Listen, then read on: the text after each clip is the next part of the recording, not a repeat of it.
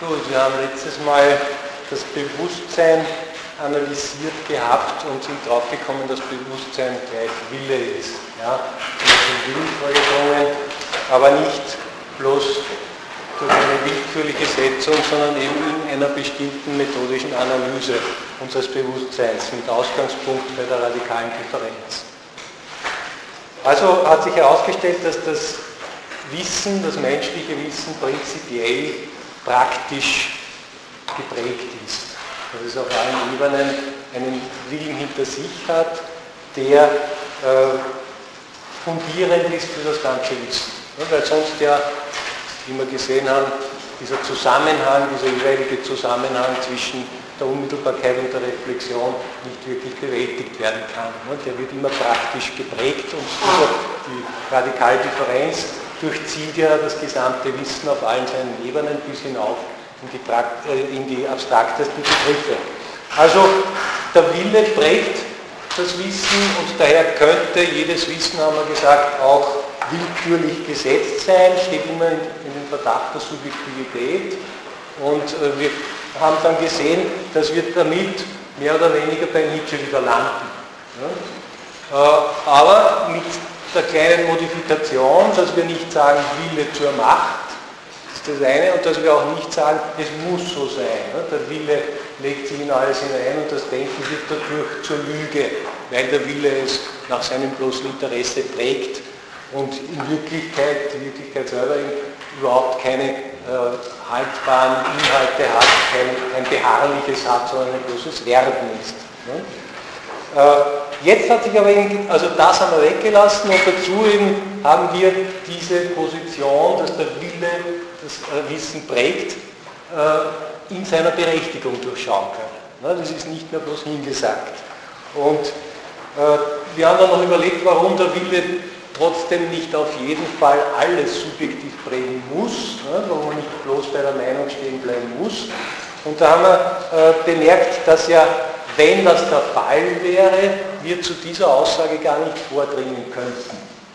Nicht? Dass alles bloß Meinung ist, dass alles nur subjektiv ist, dass alles nur relative Wahrheiten sind, historisch bedingt und so weiter. Alle diese Aussagen, die an den Inhalten zweifeln, die Inhalte relativieren, äh, erheben dann trotzdem zugleich einen Allanspruch für diese Aussage.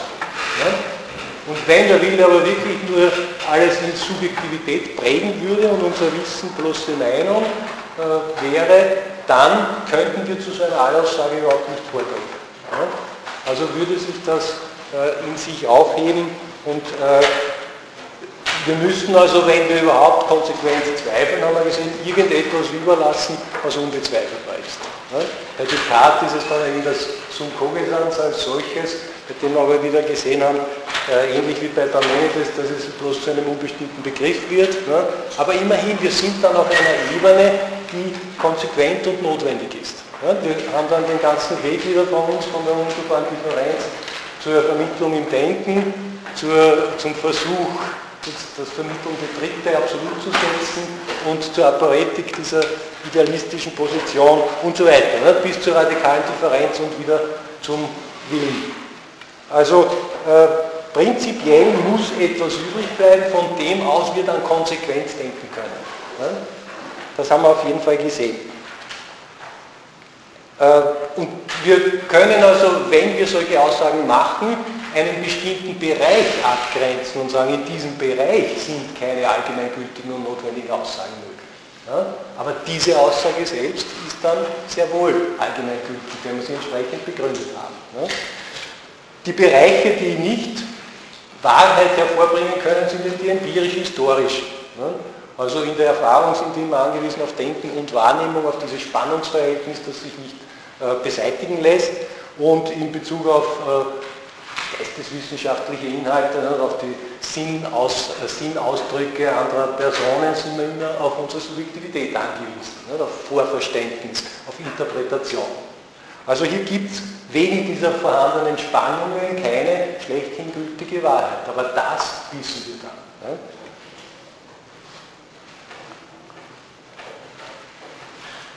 Und äh, es ist nicht so, dass der Wille also immer subjektiv bleiben muss, sondern er kann sehr wohl jetzt an dieser Allgemeingültigkeit ein Interesse haben. Ja?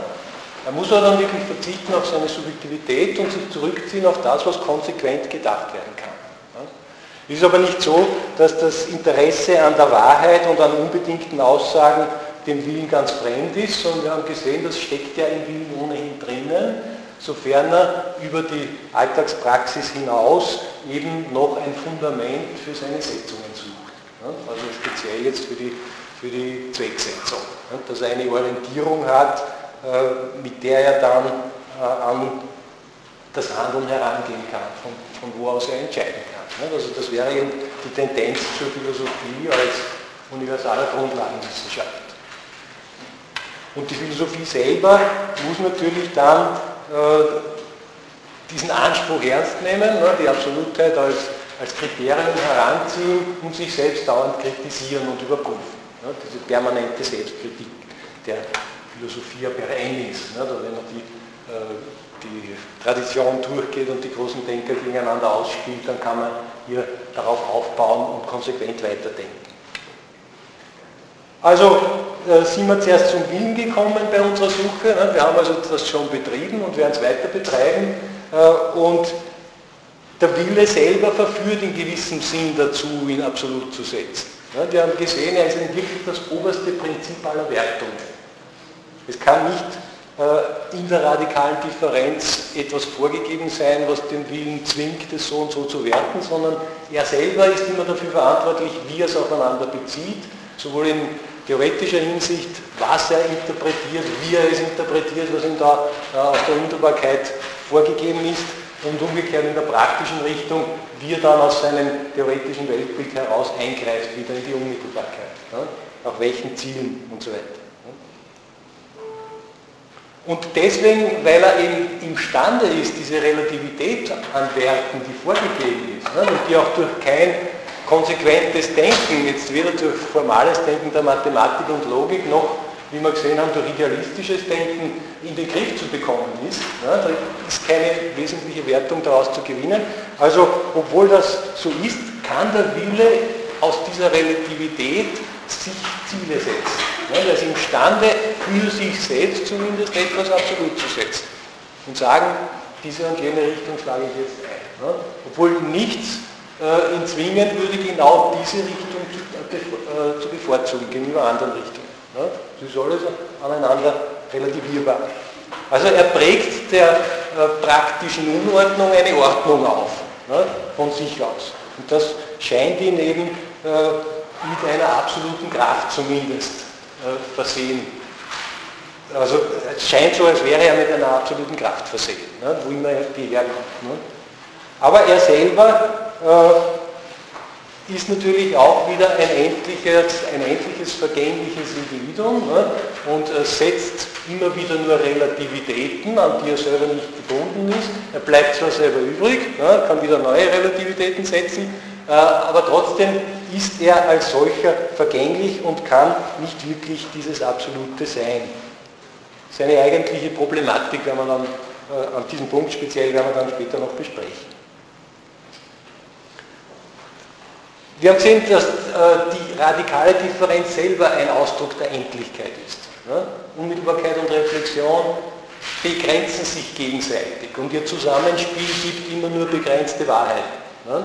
Und der Wille ist eben die Tätigkeit, diese beiden Seiten zu verbinden, äh, setzt aber die radikale Differenz voraus. Ne?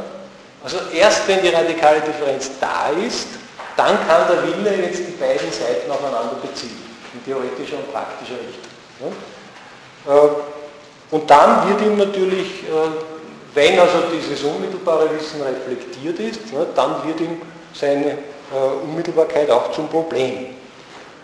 Äh, wir haben jetzt überlegt, wie diese Spannung, also diese ganze radikale Differenz schon vorhanden sein soll, bevor der Wille seine Tätigkeit aufnimmt. Wenn er sich selber schon voraussetzt, die muss schon da sein, da kann er nicht die erste Vermittlung dieser beiden Seiten sein. Sondern es muss die ganze Differenz schon vorliegen. Wenn da keine zusätzliche Vermittlung vorhanden ist, dann würden beide Seiten völlig auseinanderfallen. Das hieße, faktisch, wir würden zurückfallen in unmittelbares Bewusstsein. Ne? Dann bräuchten wir aber auch keinen Willen, ne? weil wir keine Reflexion haben, keine Problematik haben. Ne? Die Reflexion für sich allein, die kann überhaupt nicht existieren. Ne? Also prinzipiell muss es so etwas geben, weil wir eben faktisch immer schon eine Verbindung zwischen Reflexion und Unmittelbarkeit haben. Ne? Sonst hätte die Reflexion gar keinen Inhalt, könnte überhaupt nicht reflektieren. Und weil wir eben mit dieser Problematik durch den Willen immer schon umgehen. Ja, dann ist beide Seiten Bewusstsein und der Wille ja das äh, Bewusstsein dieser äh, Zusammenhänge ist. Also,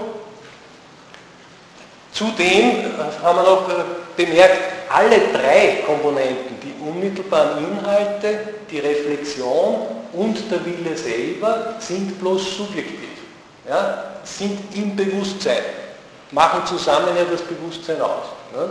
Und was uns hier noch völlig fehlt, ist ein Sein, das übers Bewusstsein hinausgeht. Ne? Also wir stecken hier nicht nur in der Endlichkeit, sondern auch in der Subjektivität noch drin.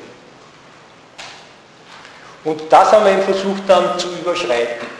Und äh, dabei haben wir begonnen mit der Abhängigkeit des Denkens von der Unmittelbarkeit. Wir haben gesehen, ohne solche konkretesten Inhalte könnte sich das Denken nicht bestimmen, könnte es überhaupt seine Tätigkeit nicht aufnehmen, äh, könnte keine theoretische äh, Weltsicht und auch keine Folgerungen, Schlussfolgerungen, keine Philosophie betreiben, überhaupt nichts. Es gibt die Reflexion nicht ohne diese Inhalte.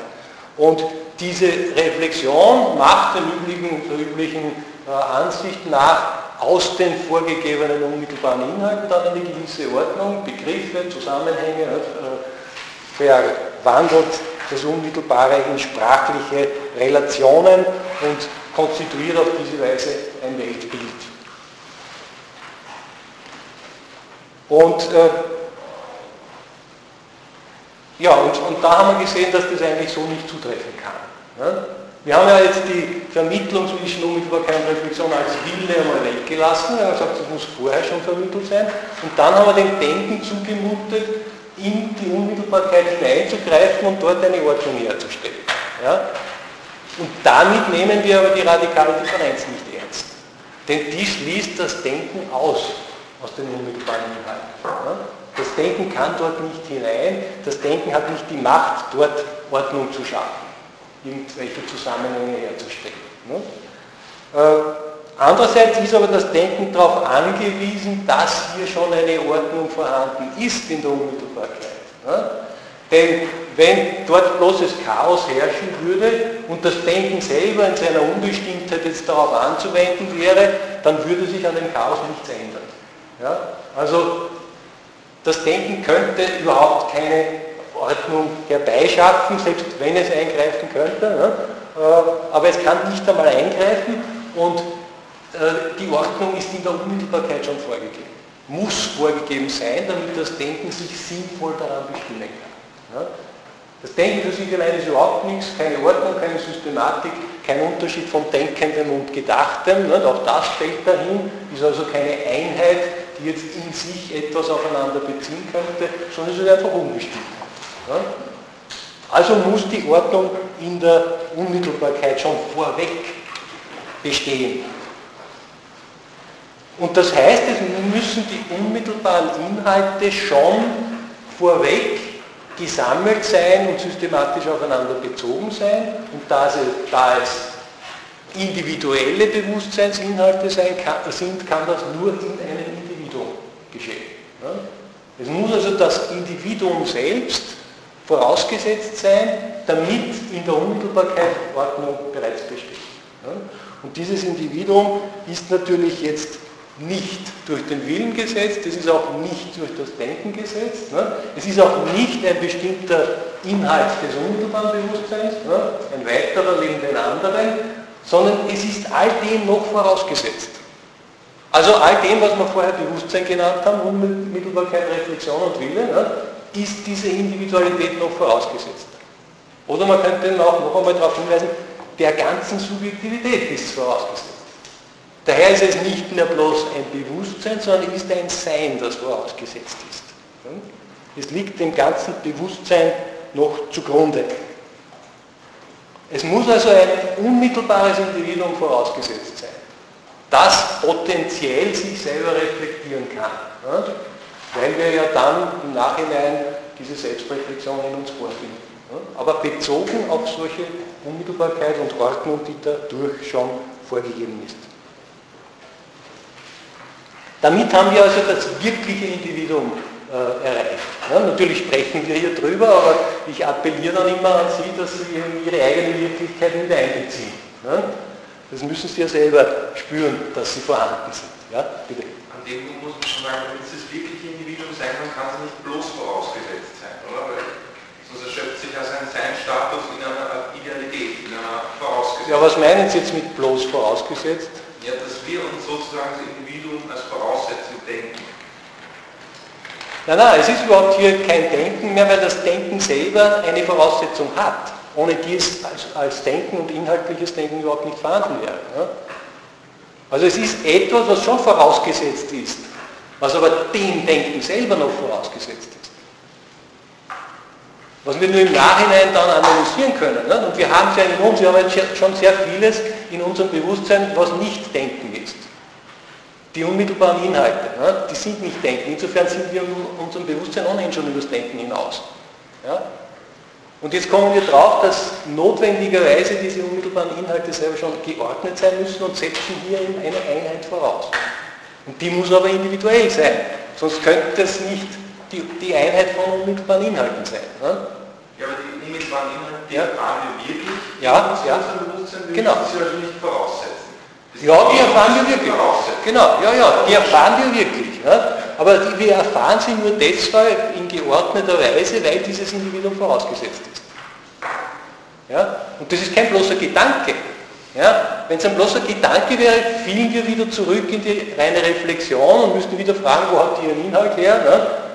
Kämen wir wieder in das ganze äh, kritische Werke, kritische Geschäft gegenüber dem Idealismus hinein. Das haben wir ja jetzt eigentlich hinter uns gelassen. Ja, na, ich frage mich nur, weil bei Kant es ja ähnlich zu sein scheint. Der setzt nämlich auch die Einheit des Selbstbewusstseins den geordneten Inhalten voraus. Naja, die Einheit des Selbstbewusstseins als Ich an sich vielleicht, in dem Sinn. Ne? Und die, die ersetzt ja auch, oder wenn Sie von der Einheit der Perzeption sprechen, dann setzt er sie nicht den äh, gegebenen Inhalten total voraus, sondern umgekehrt genauso. Ne? Weil die eben gegeben sein müssen, damit die eine der Perzeption überhaupt irgendeine Tätigkeit ausüben kann. Also sie sind wechselseitig voneinander abhängig. Darum resultiert hier auch nur bedingte Erkenntnis, ne? Erfahrungserkenntnis, Erscheinung. Ja? Und was dem noch vorausgesetzt ist, das an sich, das äh, erreicht auf anderen Wegen. Aber dieses Verhältnis der Synthesis, ja, dass die äh, Apperzeption an den gegebenen Inhalten äh, ausübt, äh, das ist angewiesen darauf, dass überhaupt Inhalte gegeben sind. Ja. Also die Affektion ist noch vorausgesetzt, der Transzendentale. Ja. Und wir sind wir eigentlich auf einem völlig anderen Gleis schon längst. Ne? Ich habe Ihnen ja versucht zu zeigen, dass der Kant sich in diesem ganzen System innerhalb des Denkens bewegt. Ne, dass er mit seiner Sinnlichkeit und seiner Affektion gar nicht wirklich rauskommt. Und erst durch die radikale Differenz, ja, das ist der springende Punkt überhaupt. Wenn man draufkommt, dass das Denken eine Grenze hat anhand der Inhalte, ja, erst mit der kommen wir übers Denken hinaus. Und da müssen wir auch das immer mit einbeziehen, ja, wenn wir diese Situation jetzt zur Kenntnis genommen haben. Also das ist jetzt eine wirkliche Individualität, die in uns selber vorausgesetzt ist und ohne die auch unsere ganze Person nicht ein wirkliches Seiendes wäre, ja, das sich gegen anderes Seiendes abgrenzt. Und es ist eben kein bloßer Begriff, es geht nicht in einen Begriff auf, auch nicht in den Begriff der Selbstreflexion. Man kann sagen, das bin jetzt ich und mich dann verstehen als Selbstreflexion, dann ist es wieder vollkommen allgemein. Das gilt für alle. Ne? Ganz abgesehen davon, dass man wieder nicht weiß, wo die Inhalte herkommen. Ne?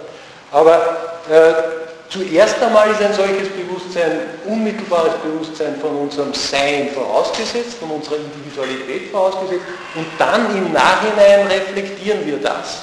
Ja? Im Nachhinein können wir es dann in Sprache verwandeln und auf eine reflexive Ebene heben. Aber zuerst einmal muss ein unmittelbares Selbstsein vorhanden sein. Ich habe Sie noch darauf hingewiesen, dass in den, in den wirklichen Denkvorgängen äh, ja immer schon äh, eine solche Bildhaftigkeit vorhanden ist. Nicht? Also dass das Denken sich gar nicht befreien kann von dieser Bindung an das unmittelbar Gegebene. Und bis hinauf in die abstraktesten Begriffe werden irgendwelche Bilder herangezogen, damit wir überhaupt denken können. Und das heißt eben auch, die radikale Differenz durchzieht das ganze Denken und das Denken ist immer eine praktische Tätigkeit. Weil der Wille da tätig sein muss, diese Differenz zu vermitteln. Und eben indem wir dieses wirkliche Individuum in uns bewusst machen, als die Einheit aller unserer unmittelbaren Bewusstseinsinhalte, ist es eben ein Selbstgefühl. Es ist nicht ein Selbstbegriff, sondern zuerst einmal ein Selbstgefühl. Wir müssen es auch selber spüren in uns. Wir sind ein wahrnehmender Gegenstand. Wir müssen uns selbst körperlich fühlen, insgesamt. Und wir müssen uns deshalb auch mit einem ganz bestimmten Gegenstand in Raum und Zeit identifizieren. Wir sind das unmittelbar. Wir können uns nicht bloß reflexiv davon distanzieren. Und spüren uns dann eben in alle vereinzelten Bewusstseinsinhalte hinein, ne, vor allem diese unmittelbaren Bewusstseinsinhalte. Die gehören alle zu uns, obwohl sie sehr heterogen sind in sich. Also auch die verschiedenen Sinnesqualitäten, die üblicherweise so äh, aufgefasst werden, dass sie im Denken verbunden werden, ne?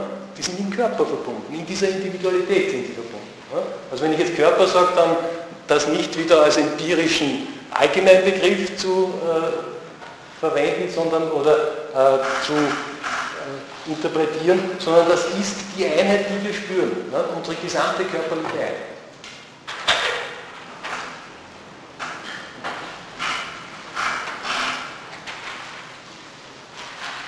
Und es ist auch nicht so, dass wir jetzt durch unser Selbstgefühl, also durch diese Ableitung erst unser Selbstgefühl entdecken müssen, ne?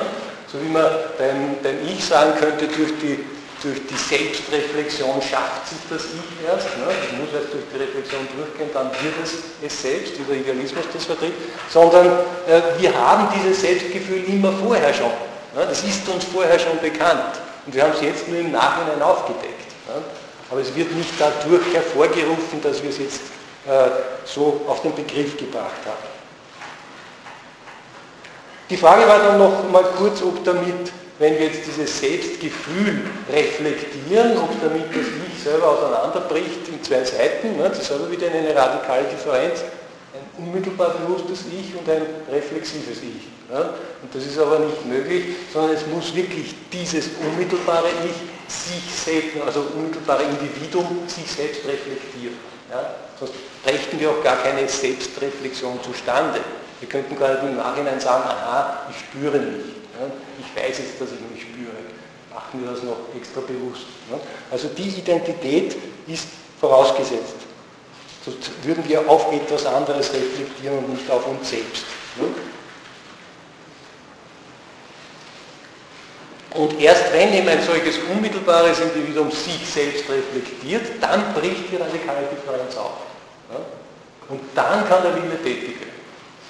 Und das setzt dem voraus, dass das Individuum als solches vorher schon vorhanden ist und in ihm selbst die radikale Differenz dann auftritt.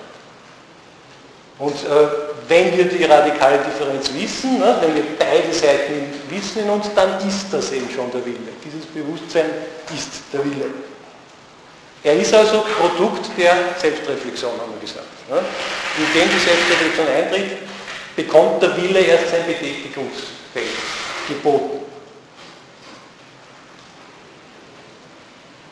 Und der Wille weiß sich, da ist jetzt Bewusstsein, ne? und das haben wir gesehen, der Wille weiß sich auch selbst.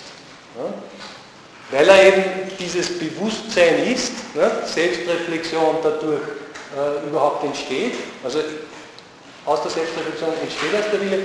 Daher ist er auch ein Produkt der Selbstreflexion und weiß sich selbst und ist kein unmittelbarer Antrieb.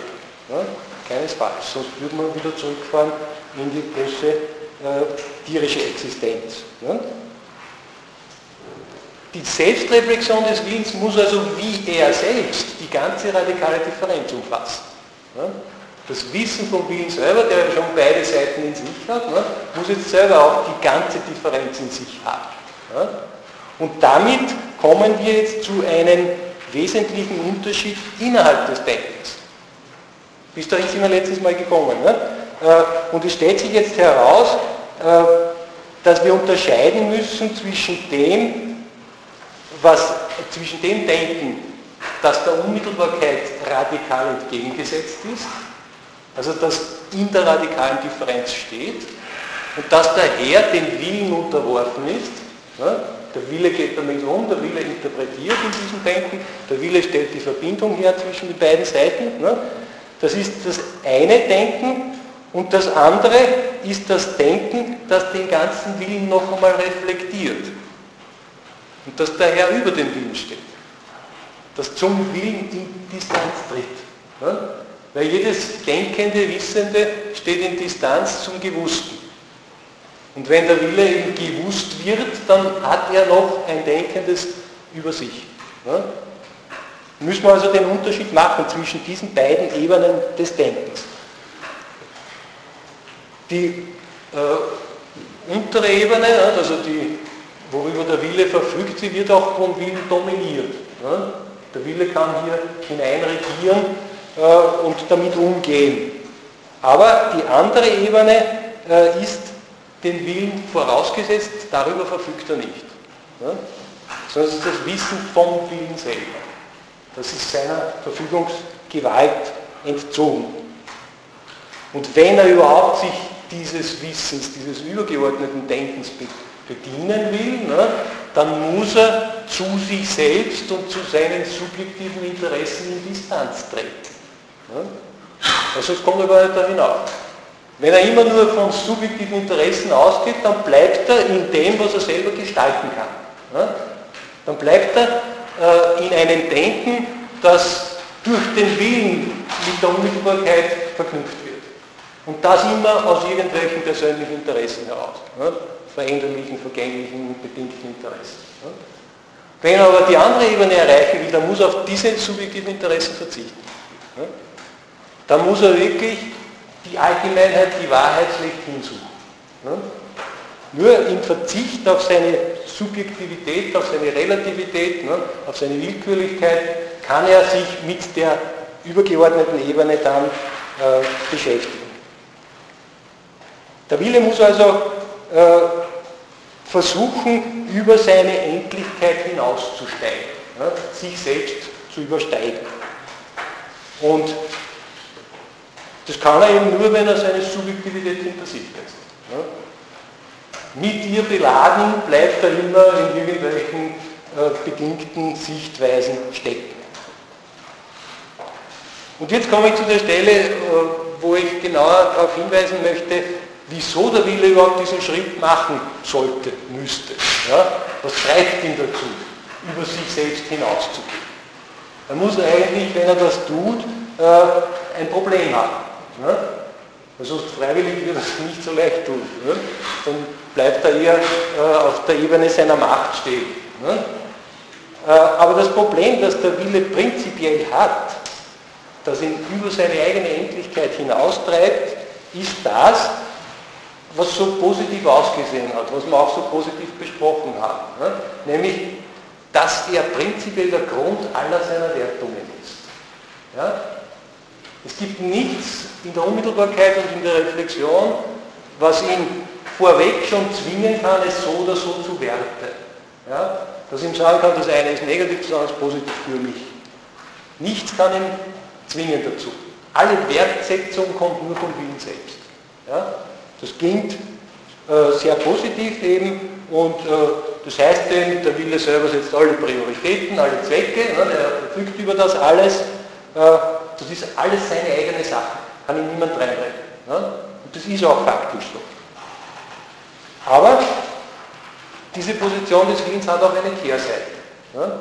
Gerade weil er in der Weise völlig frei ist bei der Bewertung aller Inhalte, sowohl in theoretischer Hinsicht als in praktischer Hinsicht, also in beiden Richtungen der radikalen Differenz, weil er so vollkommen frei ist, fehlt ihm jegliches Kriterium, wie er überhaupt entscheiden soll. Ja?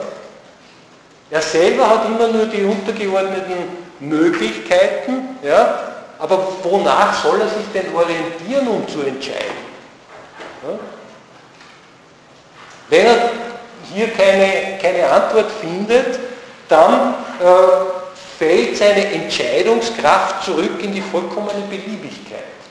Ja? Er kann dann irgendwas tun. Ja? Eben weil er alle Möglichkeiten hat und er hat sie durch die Reflexion. Ja? Die Reflexion relativiert alles Endliche und eröffnet dem Willen gerade seine große Freiheit. Ja? Aber sie reflektiert jetzt auch den Willen und er könnte jedes Mal sich selber fragen, ja warum soll ich denn genau das wählen und nicht etwas anderes? Und wenn er was anderes wählt, kann er wieder die Frage stellen, warum denn dieses und nicht jenes? Ja? Also wenn diese Frage unbeantwortet bleibt und wenn er kein Kriterium findet, dann sinkt der Wille hinunter zur völligen Willkürlichkeit und findet kein Maß, man könnte auch sagen zur völligen Maßlosigkeit. Ja?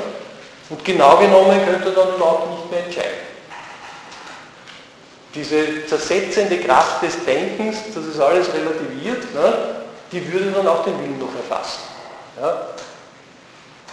Er müsste sich dauernd fragen, warum er denn dieses Maß heranzieht und nicht jenes. Ja? Und warum er gerade dieses Einzelne bevorzugt gegenüber etwas anderem. Ja? Eben weil er reflexiv ist. Weil er kein unmittelbarer Antrieb ne, weil er sich selbst auch noch weiß.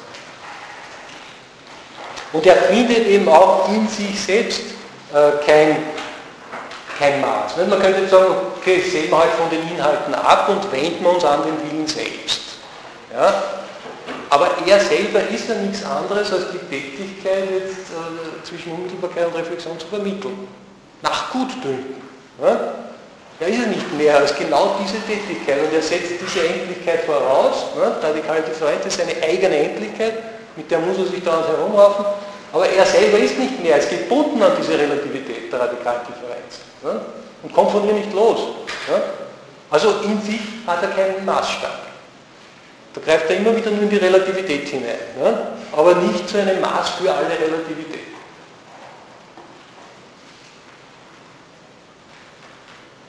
Man könnte jetzt sagen, da gibt es nur zwei Auswege. Der eine ist der, dass der Wille sich über diese Problematik hinwegsetzt.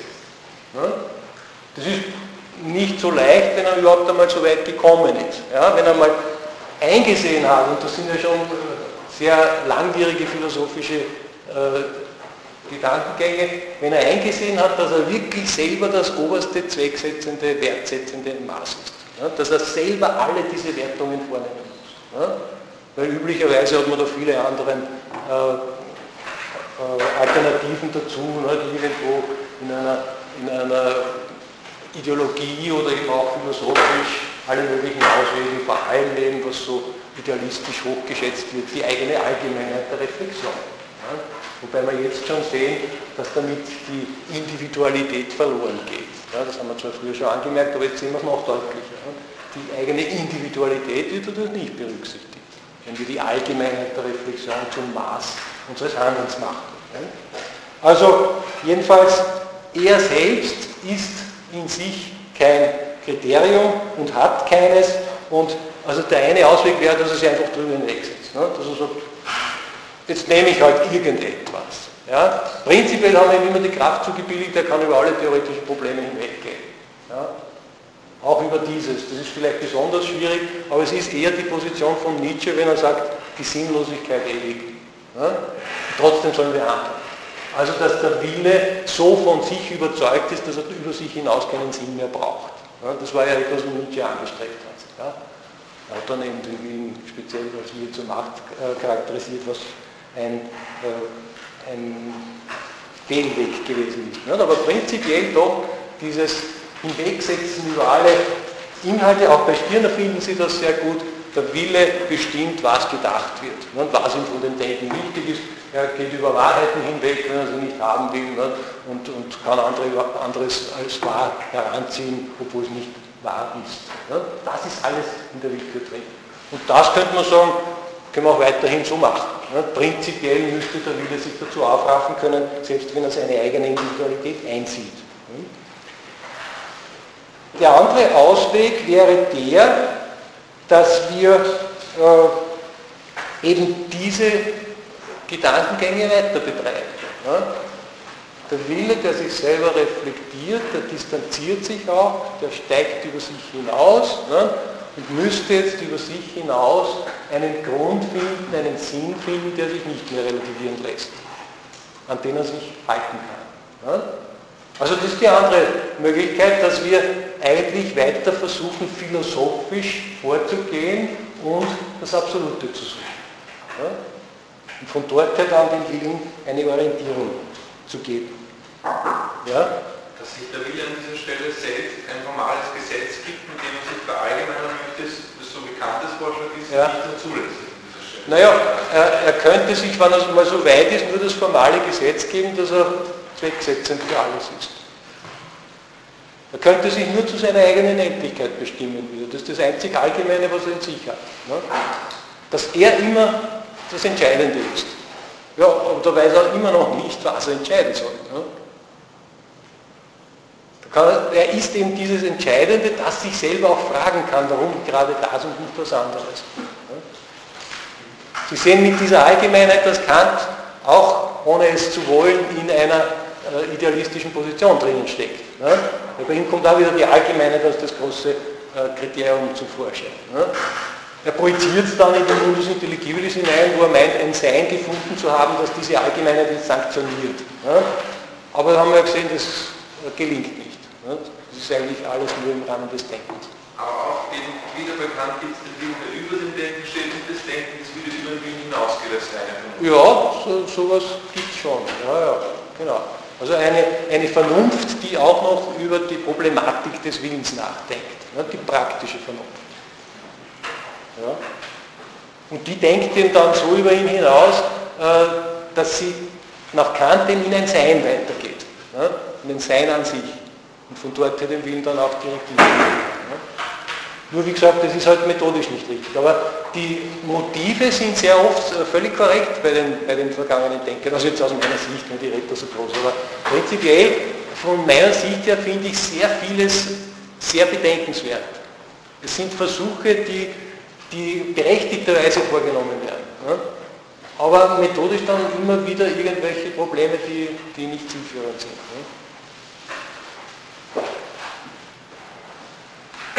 Also, weil der Wille mit dem Denken über sich selbst hinausreicht, ne, mit diesem anderen Denken, müsste er eigentlich auch diesen Weg einschlagen können, dass er seinen eigenen Grund sucht oder einen absoluten Grund sucht.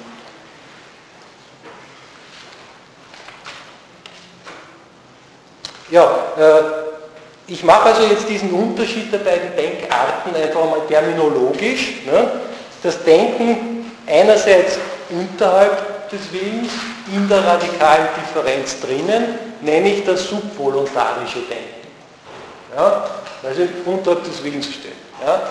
Und das andere Denken, das über den Willen hinausgeht, nenne ich eben dann das transvoluntarische Denken. Ja. Diese beiden müssen wir dann noch einmal in sich unterscheiden. Und von hier aus klärt sich jetzt erst im Nachhinein manches, was wir vorher schon mit diesem transvoluntarischen Denken getan haben. Das ist uns gar nicht so aufgefallen. Äh, nämlich allein schon, äh, dass wir die radikale Differenz konzipiert haben. Weil was haben wir da gemacht? Wir haben das Denken auf der einen Seite gehabt und haben das, die andere Seite, die ganze Unmittelbarkeit in einen Begriff zusammengefasst. Eigentlich durchs Denken. Ja? Das Denken war aber eigentlich ausgeschlossen aus der Unmittelbarkeit. Ne? Es war seltsam, dass das Denken selber da seine eigene Grenze in der Weise übersteigen kann, dass es sie äh, markiert mit einem anderen des Denkens. Ne? Vom transvoluntarischen Denken her ist das jetzt verständlich, weil es ja auch auf die Unmittelbarkeit bezogen ist. Ne? Es kann diese Beziehung zwischen den beiden Seiten reflektieren. Es steht noch über dem Willen. Und der Wille selber umfasst schon beides. Also diese Unmittelbarkeit haben wir in einen Begriff gefasst. Und das ist was anderes als wenn wir die Unmittelbarkeit in uns als Einheit unseres Individuums spüren. Ne? Das ist was anderes.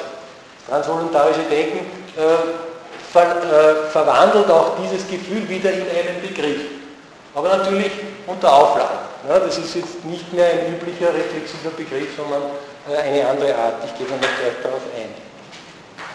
Und das nächste, was wir noch gemacht haben, wir sind ja nicht einmal bei diesem Begriff der Unmittelbarkeit stehen geblieben, sondern wir haben über sie hinaus auch noch auf das Sein unserer Individualität geschlossen. Das Individuum selbst, das prinzipiell vorausgesetzt ist, das eigentliche Sein ist. Das wäre ja mit dem reflexiven, subvoluntarischen Denken auch gar nicht möglich gewesen. Also hier sind wir immer schon im transvoluntarischen Denken gestanden und haben das herangezogen.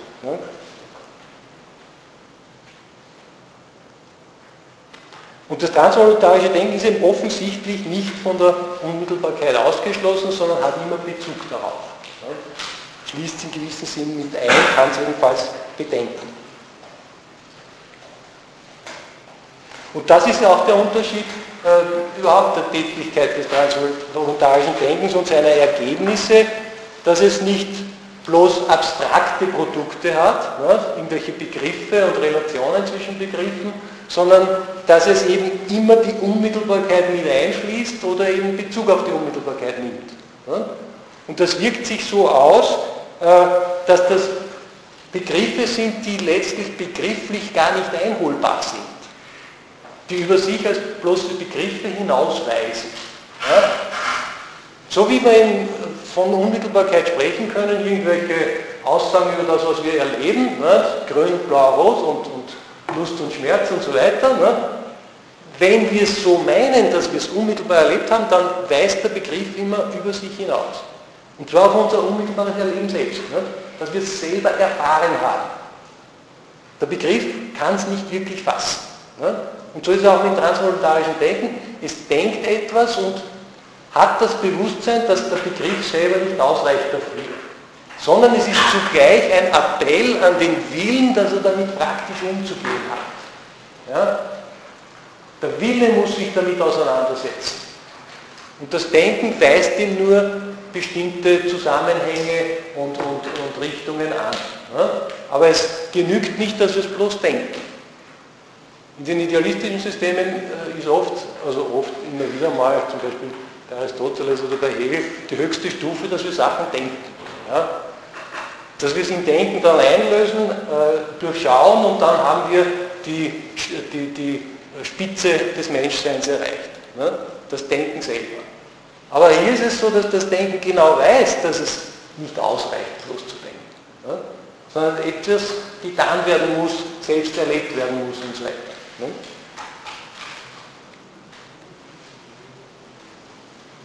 Also das transvoluntarische Denken richtet sich auf die Seinsgrundlagen auch für unsere Praxis, ja, für unser Handeln.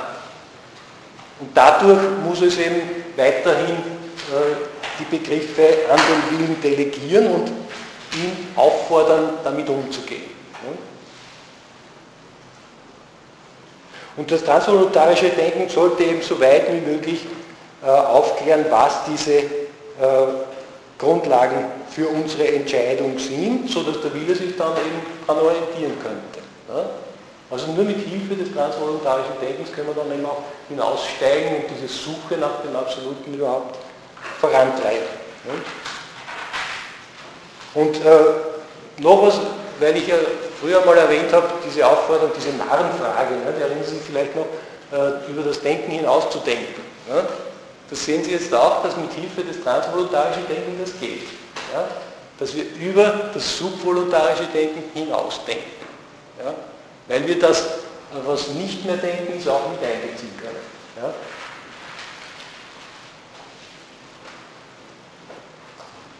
Ja, das Erste, was wir hier dann äh, besprechen können, worauf das transvoluntarische Denken stößt, ist eben jetzt diese Individualität selbst, die uns vorausgesetzt ist die den Willen auch vorausgesetzt ist.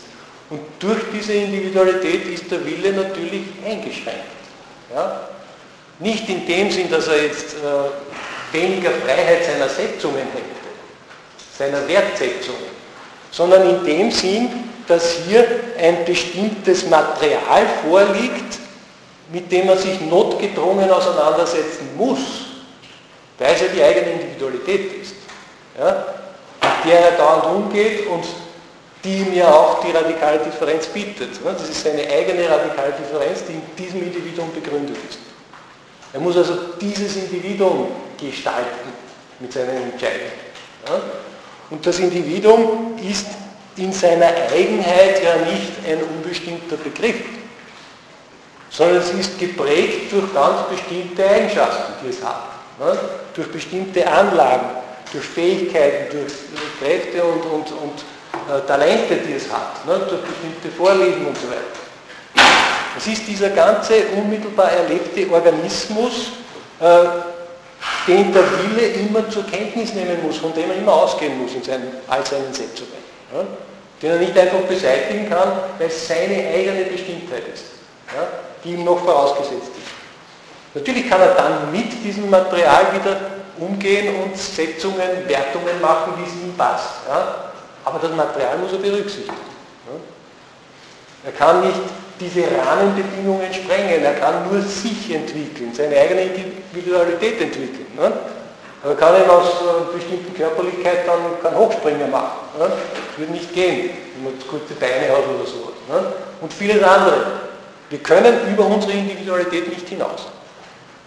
Das ist eine Grenze unseres Willens.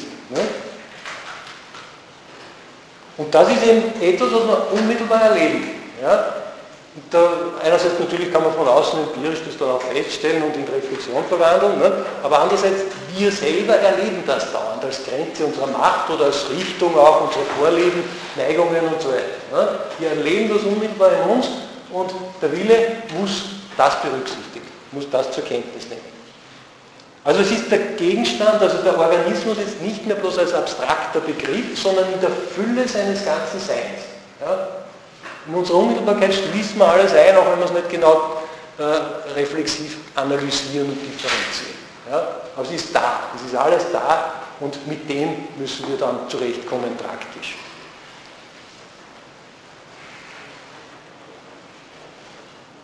Und dieser eigene Körper, der zeichnet sich eben auch äh, auch aus gegenüber allen anderen Körpern, die, die uns in der Erfahrung auftauchen. Ja? Es ist so, dass der eigene Körper für uns selbst etwas völlig Einmaliges ist. Ja? Er ist auch nicht verwechselbar mit anderen Körpern. Da können wir noch so ähnlich schauen, jemanden anderen, nicht? Zwillingsbruder, Zwillingsschwester sein, die genauso ausschaut, äh, trotzdem werden wir selbst uns nicht mit ihr verwechseln. Sondern dritte Personen werden vielleicht die beiden anderen Personen verwechseln. Ja? Aber selbst kann ich mich nicht verwechseln mit einer anderen Person, ne? wenn Sie mir noch so ähnlich schauen. Weil ich für mich selbst ganz einmalig und einzigartig vorhanden bin. Ne?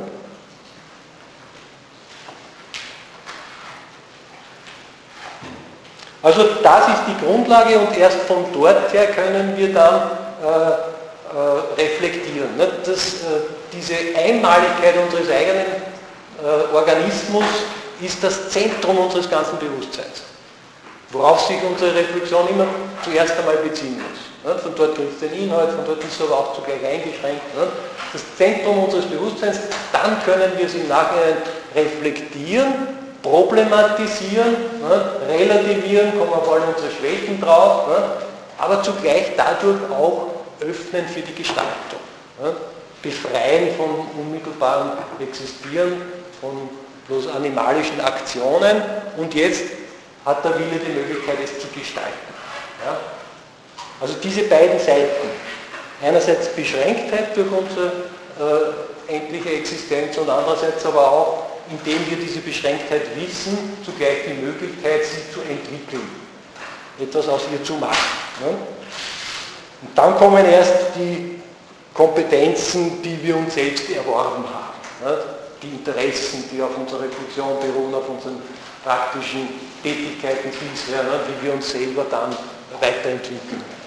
Das äh, ergibt sich dann erst aus der Person, die wir unmittelbar sind. Also unsere eigene Wirklichkeit wird durch die Selbstreflexion zu einer Möglichkeit für den Willen. Ja? Aber es ist eine Möglichkeit, die auf die Wirklichkeit Rücksicht zu nehmen hat, von ihr auszugehen hat. Ja? Sodass diese Wirklichkeit unserer selbst einen bestimmten Rahmen steckt, innerhalb dessen wir uns äh, gestalten können. Ja? Und das ist die Einschränkung der Freiheit des Willens.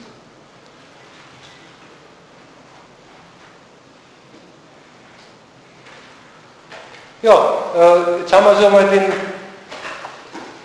den Willen und die radikale Differenz fundiert in einer Individualität, ja, in einem Sein, das notwendigerweise vorausgesetzt ist, aber wir haben damit noch keinerlei absoluten Maßstab gewonnen. Ja, das wird noch ein bisschen dauern, bis wir da äh, Klarheit gewinnen.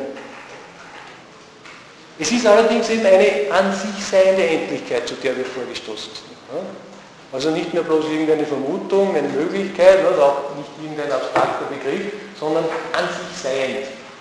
Es ist ohne dieses Endliche, das wir selber sind, unmittelbar, gibt es uns nicht. Gibt es kein Denken, gibt es auch keine Problematik, gibt es auch keinen Skeptizismus. Also zu dem sind wir vorgedrungen. So weit sind wir gekommen, unserem wirklichen Sein nach, dass ich so selber fühlen kann, seinem Selbstgefühl äh, sich unmittelbar weiß, diesem äh, Sein nach sind wir räumlich abgegrenzte Individualitäten. Wir spüren unseren Körper bis zu einer gewissen Grenze und dann spüren wir irgendetwas anderes, außer auf das wir ziemlich bezogen sind. Und, äh, und dass wir in das sind, das wissen wir genau durch unsere äh, Sinnlichkeit und durch unser Selbstgefühl. Also durch das, was wir unmittelbar erleben, erleben wir uns als abgegrenzte Individuen? Räumliche Existenzen. Und diesbezüglich greift auch das Traumargument von Descartes nur partiell. Ja? Descartes sagt, wenn ich mich so vorfinde, irgendwo in einer Situation, sitze am Kamin und, und schreibe hier meine Betrachtungen, meine Meditationen, ne? dann kann ich mir immer auch vorstellen, dass ich nur träume. Alles, was ich so direkt in der Erfahrung von mir habe und erlebe, sagt er, das kann ich auch träumen. Das kann äh, eine Halluzination sein. Ne? Und das stimmt im Einzelfall schon für, außer, für Dinge außer mir. Ja? Für die Dinge, die ich außer mir erlebe, kann das schon stimmen, hin und wieder. Ne? Äh, es kann aber auf keinen Fall stimmen, für meine eigene sinnlich-körperliche Existenz, für diese Wirklichkeit, die ich bin. Ne? Weil von dort her kommt überhaupt alles Bewusstsein. Von dort her kommt ein Inhalt, von dort her äh, ermögliche ich erst die Reflexion. Ne? Also wenn es das nicht gäbe, dann könnte ich auch keine Halluzinationen haben. Könnte mir nichts einbilden, dann könnte ich nicht träumen. Ja? Also dieses unmittelbare Existieren, das kann durch keinen Zweifel beeinträchtigt werden, weil es jedem Zweifel vorausgesetzt ist. Ja? Selbstsein geht Bewusstsein voraus. ja, ja, der Reflexion geht dieses Bewusstsein voraus. Ne? Das ist ja, das eigentlich. Bewusstsein selbst auch nochmal das, das Selbst für sich genommen. Ja, ja, schon. Natürlich, da haben wir gesagt, ne? es fällt deswegen nicht auseinander, sondern es gerät nur in Probleme durch die Selbstreflexion, aber es ist dasselbe unmittelbare Individuum, das sich reflektiert. Also wir können uns kein Selbst Nein, nein, nein, nein, nein, nein. Weil er nimmt nämlich Träumen und Einschlafen genau als Beispiel dafür, wie wir unser ich-loses anonymes Bewusstsein äh, erfahren können. Nein, nein, das ist sicher nicht der Fall. Da würde ich eher sagen, wir können so ein überindividuelles Bewusstsein in allgemeinen Reflexionen erfahren. Ne? Also wenn wir konsequent denken, dann kommen wir zu allgemeinen Wahrheiten, die wir mitteilen können, wo andere auch zustimmen. Ja? Das wäre ein, ein, solches Bewusstsein, anonym gleichsam, das für alle gilt. Ja? Aber im Traum ganz im Gegenteil. Ja? Im Traum sind natürlich anschauliche Inhalte mit dabei. Und gerade diese anschaulichen Inhalte beweisen, dass wir unmittelbare Existenz sind. Ja? Weil nur von der unmittelbaren Existenz überhaupt diese anschaulichen Inhalte herkommen. Und das ist jetzt nicht nur im Traum so, sondern das ist genauso, wie wir gesehen haben, bis in die höchsten abstrakten Begriffe hinein, ne, die auch ohne irgendeine Anschaulichkeit nicht auskommen. Und daher ist hier überall der Hinweis da, dass wir selber unmittelbar existieren. Aber nicht jetzt als Wissen vom Wissen, ne, wie es bei Descartes rauskommt, als bloßes Sum cogitans, dass das Denken sich selber weiß. Ne. Das ist zu wenig, weil dieses Denken gibt es gar nicht so. Das ist nur ein, eine Komponente im Rahmen unseres Gesamtbewusstseins. Das kann man schon herausabstrahieren, kann man schon machen. Ne? Das ist berechtigt, dann kann man sagen, es ist auf jeden Fall drinnen, würde ich zustimmen. Ne? Aber dieses Denken, hat ja schon gezeigt, ist angewiesen auf anderes. Ne? Und dieses andere ist das eigentlich unbezweifelbar. Ja? Also alle diese, diese unmittelbaren Komponenten, die äh, in den abstraktesten Begriffen mit drinnen sind, die garantieren unser Sein. Ja? Und nicht das reine Denken als solches. Ja? Sie haben vorhin zwei Thesen erwähnt, was der Wille machen kann. Ja. Also einerseits kann er einfach ignorieren, dass er überhaupt ja. ähm, äh, keine Grenzen hat und auch ja.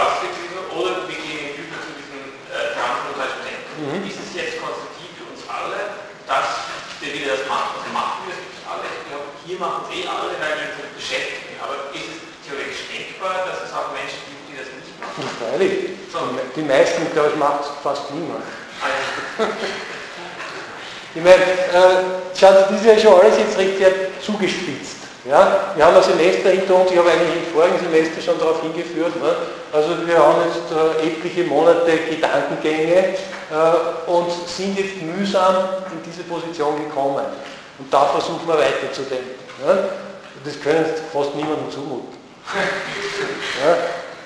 Äh, und es wird auch im Alltagsleben sicher nicht so gemacht, sondern da setzt der Wille eben irgendwelche Werte, subjektiv höchste Zwecke, eine Ideologie oder Egoismus, ne, das sind die zwei Schienen, die hauptsächlich herangezogen werden, ne, und lebt halt nach denen. Und wenn es ihm zum Problem wird, dann wechselt er zu einer anderen Meinung. Ne, das sind aber immer Meinungen. Ja. Und selbst in der Philosophie ist es meistens nicht so, dass man auf das wirklich eingeht. Ja, darum kritisiere ich ja so viele Leute, auch, auch große Denker aus der Tradition. Ja. Und wenn Sie sich in der gegenwärtigen Philosophie umschauen, dann ist überhaupt meilenweit von sowas entfernt. Weil die ganze Fragestellung verböhnt ist, einen absoluten Grund zu suchen. Ja. Wenn das irgendwo jemand äh, beansprucht, dann ist er schon abgestempelt. Also irgendwie vergangenes Denken und ich weiß nicht, also von den Linken her kommt dann, naja, die alte bürgerliche Metaphysik ne, äh, und so weiter. Also man ist auf jeden Fall zwischen allen Sesseln, wenn man das tut. Aber es ist schon auch unbestreitbar, dass zumindest bei sehr, sehr bei den großen Mehrheit der Menschen so ein Gefühl, so eine existenzielle Angst gibt, so ein Gefühl, diese Hilflosigkeit, dieses nicht entscheiden können naja, auch das ist eigentlich äh, relativ äh, fortgeschritten schon, wenn man das einsieht. Ne? Darum habe ich vorher erwähnt, der Wille muss einmal dazu kommen, dass er das einsieht. Er selbst sei der oberste wertsetzende äh, Grund für alles. Ne? Das ist auch nicht so einfach, so weit zu kommen. Sondern meistens wird irgendein Inhalt angesetzt. Ne? Sei es jetzt ein, ein Gott, eine Religion, äh, ein Staat oder sonst irgendetwas. Ne? Das sind Werte angeblich im, im Bewusstsein des Alltags, die mir vorgegeben sind. Ja? Und äh, bei Stirner kommt es sehr schön raus, dass er sagt, ich muss draufkommen, dass das alles nicht heilig ist, sondern dass es durch mich heilig wird. Ja? Und darum muss ich alle diese Himmel stürmen und abräumen. Ja? Also hat ganz schöne Bilder in der Hinsicht. Ja? Aber das ist auch schon ein relativ fortgeschrittener philosophischer äh, äh, Punkt. Ja? Der ist schon bei den meisten Menschen gar nicht da. Also ist das Problem immer da, aber das Problem ist Ja, ja, genau. Problem ist immer da. Ja. Sobald die Menschen doch über ihren Willen nachdenken und fragen, was will ich eigentlich, dann ja. ist trotzdem diese transvoluntarische Komponente schon mit ja, ja. oder? Weil es zwar nicht explizit gemacht, ja, ja. schon nicht aufgrund irgendwelcher Gedankengänge, aber sofern sie fragen, was will ich, woran soll sich mein Willen richten? Ja, ja, schauen. Sie auch, haben auch diese Menschen naja, ich würde nicht sagen, dass dieses, ja, die Komponente, die zeigt sich, glaube ich, anderswo viel deutlicher, nämlich, dass wir überhaupt unsere Unmittelbarkeit wissen.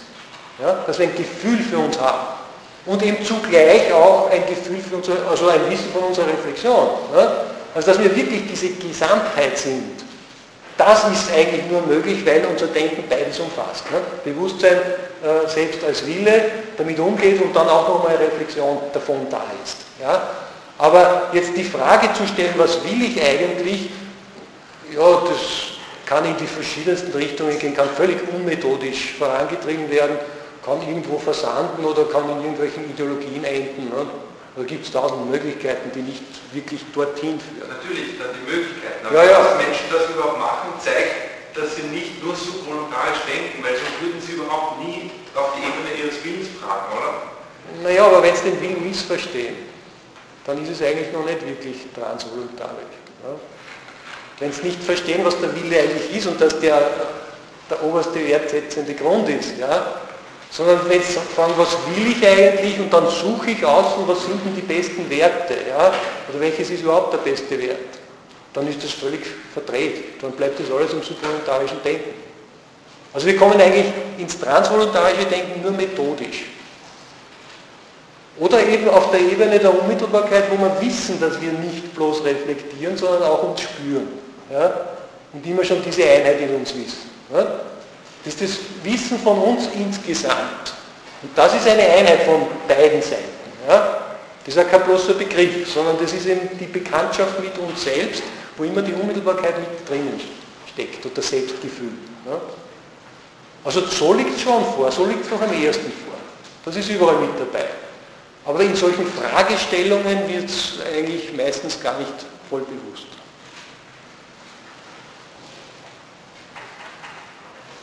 Gut.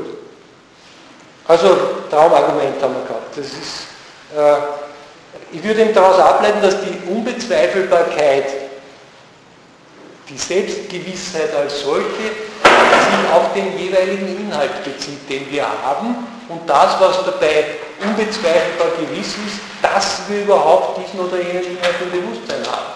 Ja?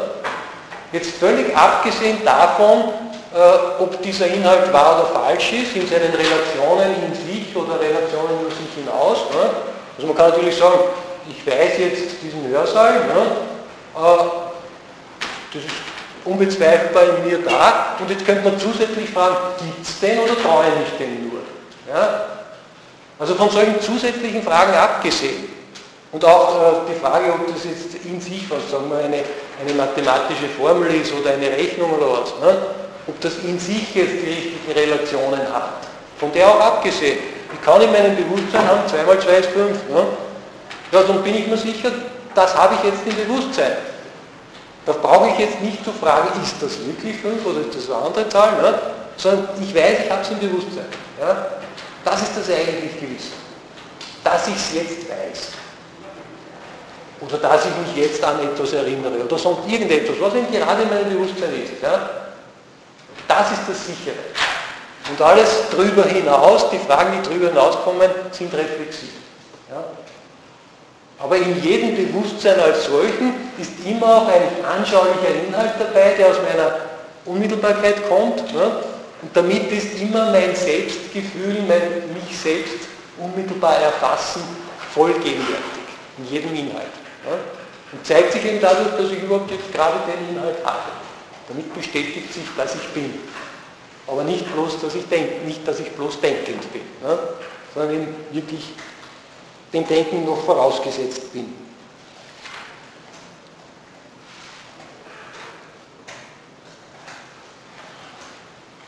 Also es ist auch so, dass äh, prinzipiell, wenn wir uns jetzt so als räumlich abgegrenztes Individuum wissen, dann genauso äh, sicher ist, dass etwas räumlich außer uns ist. Ne? Das sind wir dann eben durch unsere Sinnlichkeit auf etwas über uns hinaus bezogen. Einfach dadurch, dass wir uns selbst als begrenzt wissen im Raum. Ne? Da können wir ja nicht allein auf der Welt sein. Also irgendetwas ist immer schon da und wenn etwas da ist, dann können wir im Nachhinein erst darüber reflektieren und können es dann im Nachhinein auch träumen. Ne? Aber es muss vorher schon etwas aus der Außenwelt äh, zu uns vorgedrungen sein. Ja? Wir sind ja nicht alleine äh, das einzige Individuum. Und die Sinnlichkeit, die hat eben einen ganz spezifischen, unmittelbaren, individuellen Bezug auf andere Gegenstände. Ja? Die Sinnlichkeit kann uns keine Allgemeinheit der Reflexion anbieten. Wir können eine Sprache durch Hören und Sehen nicht verstehen. Ja? Haben wir irgendwelche sinnlichen Inhalte. Das Allgemeine der Reflexion fällt weg. Daher ist es so, dass die Sinnlichkeit, wenn sie überhaupt das etwas erfassen kann, auf etwas Individuelles äh, ausgerichtet ist. Sie kann uns immer nur individuelle Gegenstände geben. So ähnlich wie es motivlich bei Feuerbach auftritt. Ne? Der aber das Ganze dann wieder in seine äh, reflexiven Zusammenhänge einbaut und darin verliert wieder, das Unsagbare. Ne? Aber auch motivlich haben wir das dort wieder gefunden. Ne? Also die Sinnlichkeit zeigt uns individuelle Einheiten aus, ne? indem irgendwelche Gegenstände äh, wahrnehmbar sind. Was, die Gegenstände können dann auch noch zusätzliche Eigenschaften haben. Ne? Das ist damit nicht gesagt, dass die darin aufgehen. Aber prinzipiell sind sie durch die Sinnlichkeit einmal ausgewiesen.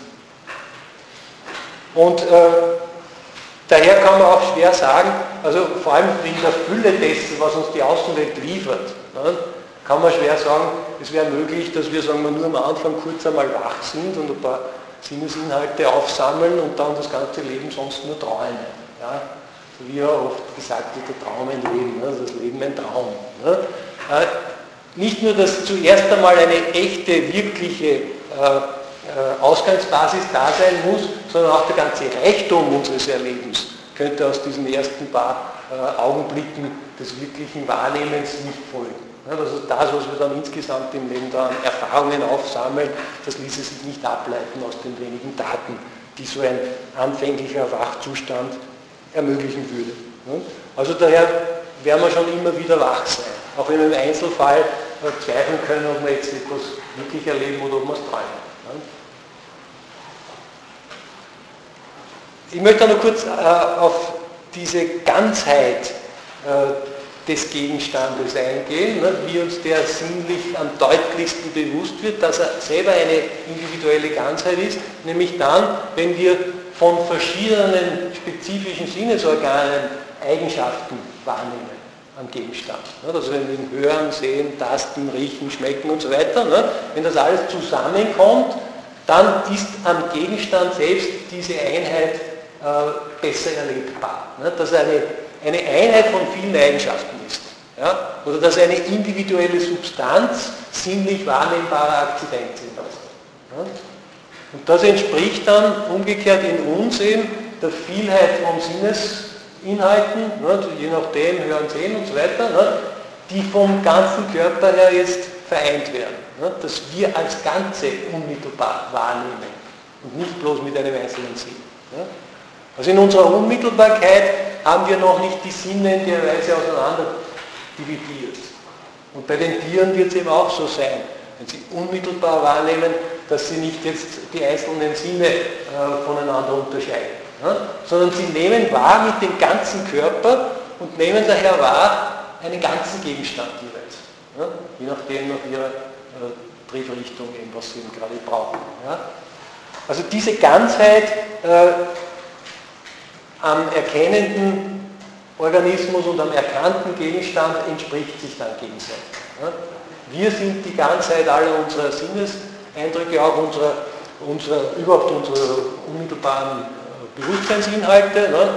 und partiell eben, wenn der Gegenstand auch diese Ganzheit liefert, dann repräsentiert er unsere eigene Ganzheit. Ne? Und es ist in beiden Fällen ein Individuum da, auf der einen Seite und auf der anderen Seite, die dann sinnlich aufeinander bezogen sind.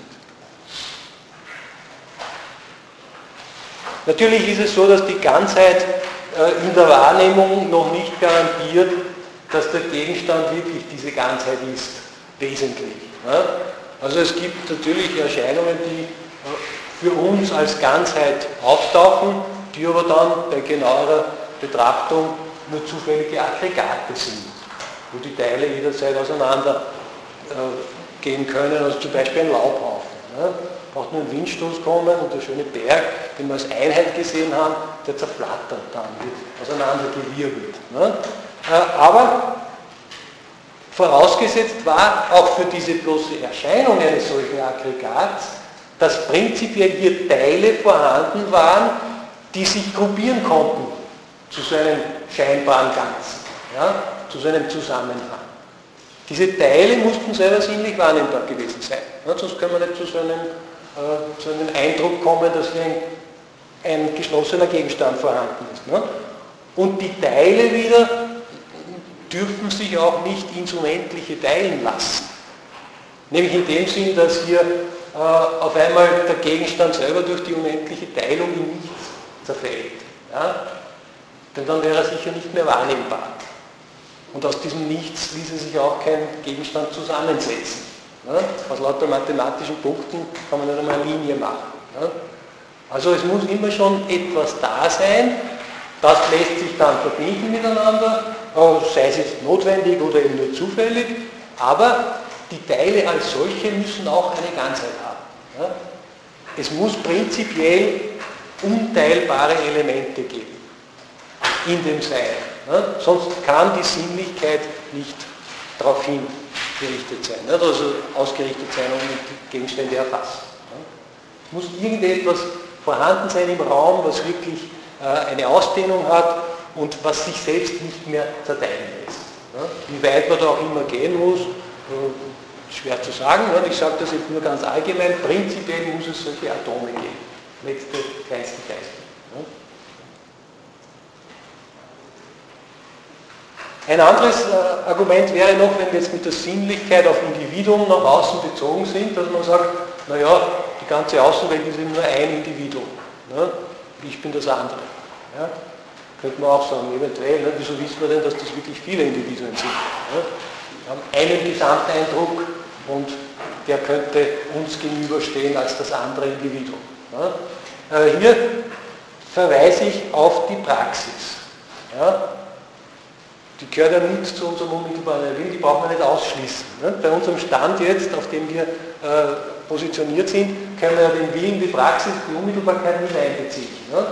Und in der Praxis wäre es so, wenn die Außenwelt nur ein Individuum wäre, dann wäre es so, dass wir entweder mit allen umgehen könnten, ja, mit dieser gesamten Einheit außer uns, ne, das würde uns aber auf jeden Fall überfordern. Ja, da äh, wird man nicht weiterkommen mit unseren schwachen Kräften. Ne. Oder wir könnten mit nichts umgehen. Ja. Wir könnten überhaupt keine keine Praxis ausüben. Also es würde überhaupt keine gelingende Praxis geben, die aber faktisch vorhanden ist, weil man es ja sonst auch über kurze Zeit gar nicht erhalten könnten. Es würde keine gelingende Praxis geben, wenn die Außenwelt ein einziger Block wäre, ein einziges Individuum. Das kann also so gesehen nicht sein. Sondern es ist immer so, dass wir einige Gegenstände oder auch Individuen, also andere Individuen außer uns nützen können, ne, dass wir mit ihnen so und so umgehen können, dass wir sie in manipulieren können ne, und andere eben nicht.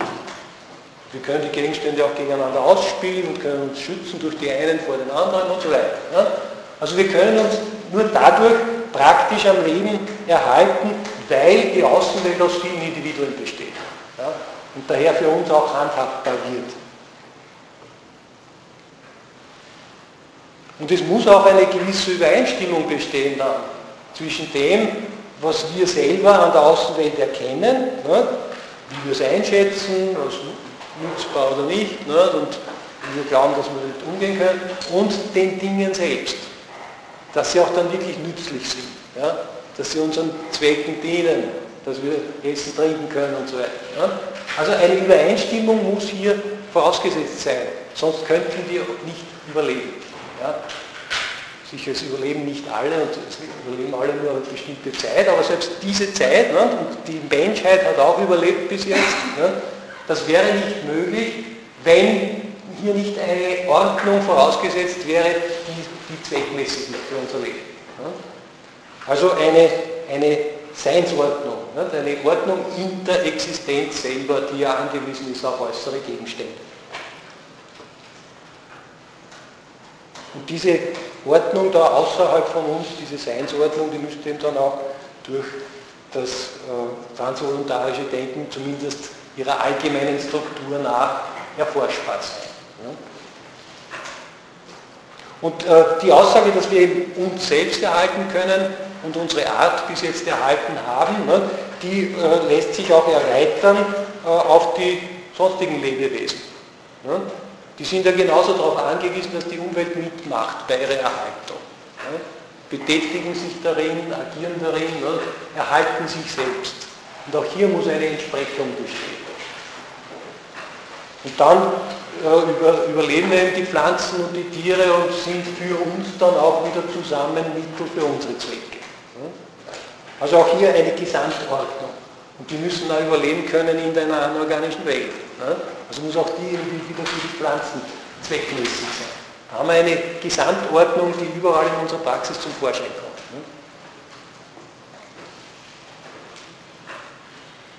Ja, jetzt mache ich schnell noch einen entscheidenden Schritt. Äh, wir sind jetzt bisher in Bezug auf das Sein selbst nur zu solchen abgegrenzten Individuen gekommen. Und diese Individuen sind natürlich in ihrer räumlichen Bestimmtheit auch wieder endliche Individuen. Also obwohl wir im Seinsbereich sind, sind wir im Endlichen und die Individuen sind aufeinander angewiesen, sind voneinander abhängig. Ne? Der eins stößt ans andere, sie sind da irgendetwas anderes draußen, was auch individuell ist. Und äh, wir kommen hier anscheinend wieder dazu, dass wir über jedes Individuum hinaus wieder äh, auf ein anderes weitergehen müssen, um dieser unendlichen Endlichkeit einen letzten Grund zu geben.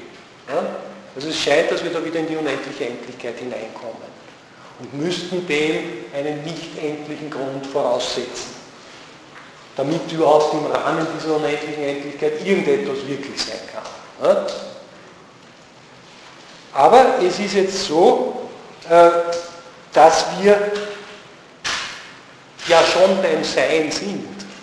Ja? Unser eigenes Individuum, die Individuen außer uns, diese endlichen Individuen, die sind ja. ja? Ist ja nicht so, dass wir bei irgendetwas bloß Begrifflichen beginnen, das in sich völlig fragwürdig ist, sondern wir sind schon beim Sein. Und wenn wir jetzt sagen, wir brauchen noch einen Grund für dieses Sein, dann ist es entweder noch ein Individuum, ja, ein anderes endliches Individuum, das aber auch wieder ist, ne, das auch zum Sein gehört, oder es ist ein Nichtsein. Anders kommt man nicht aus dem Sein heraus. Ne? Ein Grund für das ganze Sein wäre dann nur mein Nichtsein. Also wir können nicht in dieser Weise jetzt äh, Begründung für die endlichen Individuen suchen, weil wir entweder wieder zu einem anderen endlichen Individuum kommen oder zum Nichtsein.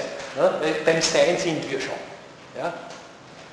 Und daher ergibt sich daraus, äh, dass diese ganze unendliche gegenseitige Abhängigkeit der wirklichen Individuen, obwohl unser subvoluntarisches Denken das nicht einholen kann und sich gar nicht vorstellen kann, ein Ganzes bilden muss.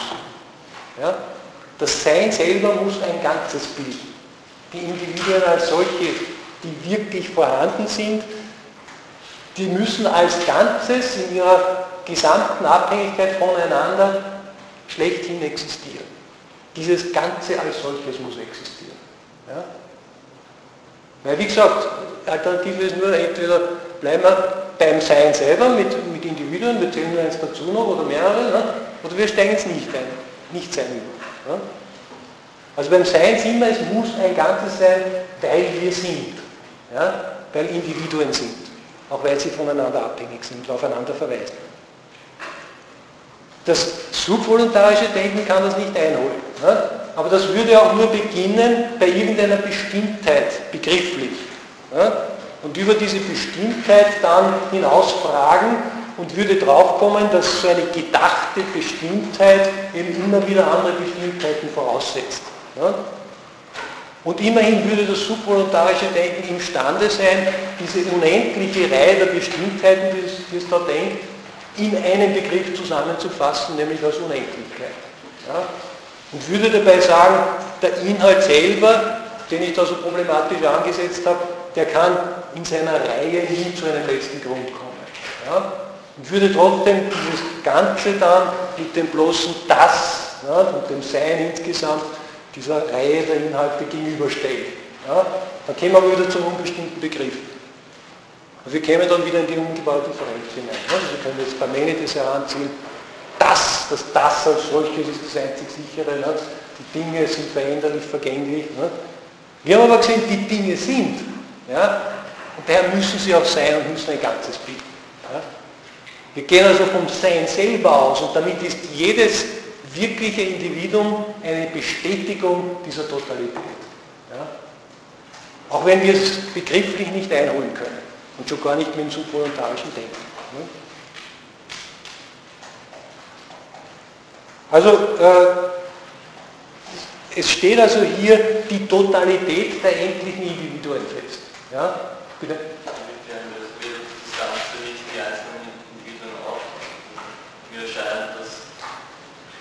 akustisch erkannt. Dass wir die einzelnen Individuen im Sein nicht auch alles zusammenfassen Inwiefern, was? Noch einmal deutlich. Lösen wir die einzelnen Individuen nicht auf, indem wir Sein... Ach so, nein, nein, weil das Sein eben aus den Individuen besteht. Es ist jetzt nicht das Ganze als solches, sondern es ist nur, dass es eine Einheit bildet insgesamt aus lauter Individuen. Ja? Nicht, dass die Individuen aufgelöst sind. Die sind ja das sichere Sein, von dem wir ausgehen können. Ja? Nur wenn wir jetzt in so eine Kette hineinkommen und sagen, Individuum ist endlich und daher anderes Endliches, ne, und die sind jetzt voneinander abhängig, ne, dann können wir nicht sagen, äh, wir gehen jetzt weiter, bis wir endlich zu einem wirklichen Sein kommen, ne, sondern wir sind schon im Sein. Und dieses Sein ist nur, wenn es insgesamt eben die Allheit aller Individuen in sich einschließt. Ne? Sein, also mit dem Ganzen. Genau, mit dem Ganzen aller Individuen. Ja? Können wir jetzt schwer aufzählen, sind so unendlich viele, wahrscheinlich sind es unendlich viele, ne? aber es ist belanglos. Wir müssen einfach diese Allheit voraussetzen. Ja? Weil überhaupt etwas ist. Äh, Und wieso ist diese Allheit nicht selbst wieder endlich? Ich meine, sie könnte genauso weil sonst nichts wäre. Ja, weil sonst nichts wäre. Ne? Dann kommen wir wieder in die andere Alternative, dass man eben nur ein zusätzliches Individuum dazu zählt. Ja? Das beansprucht auch zu sein. Ne? Da müsste man sowas sinnlich fassen können. Also einfach sinnlich fassbare Individuen sind vorhanden, unbezweifelbar, und daher können sie sich nicht verlieren in einer Unendlichkeit von Abhängigkeit. Aber sie können doch irgendwann alle zugrunde gehen. Nein, das geht nicht. Weil jedes, was äh, zugrunde geht, ist immer nur eine Teilung ne, einer komplexeren Individualität in Teile und haben wir vorher schon gesehen, letzte Teile müssen vorhanden sein. Ne. Können sich nicht auflösen. Es kann das, was ist, nicht ins Nichts zerfallen ja, oder sich in Nichts auflösen. Ja. Also ich glaube, das ist jetzt ein ganz guter Abschluss der Vorlesung. Ich würde Ihnen noch sagen, dass dieses geordnete Ganze aller Individuen nun das schlechthin Seiende und auch das Absolute ist. Und ich nenne es zumeist das All. Ja. Gut, mit dem entlasse ich, käme es darauf an, dass wir das weiter analysieren. Ja. Aber mit dem entlasse ich Sie jetzt einmal eine Woche lang. Gut, danke schön.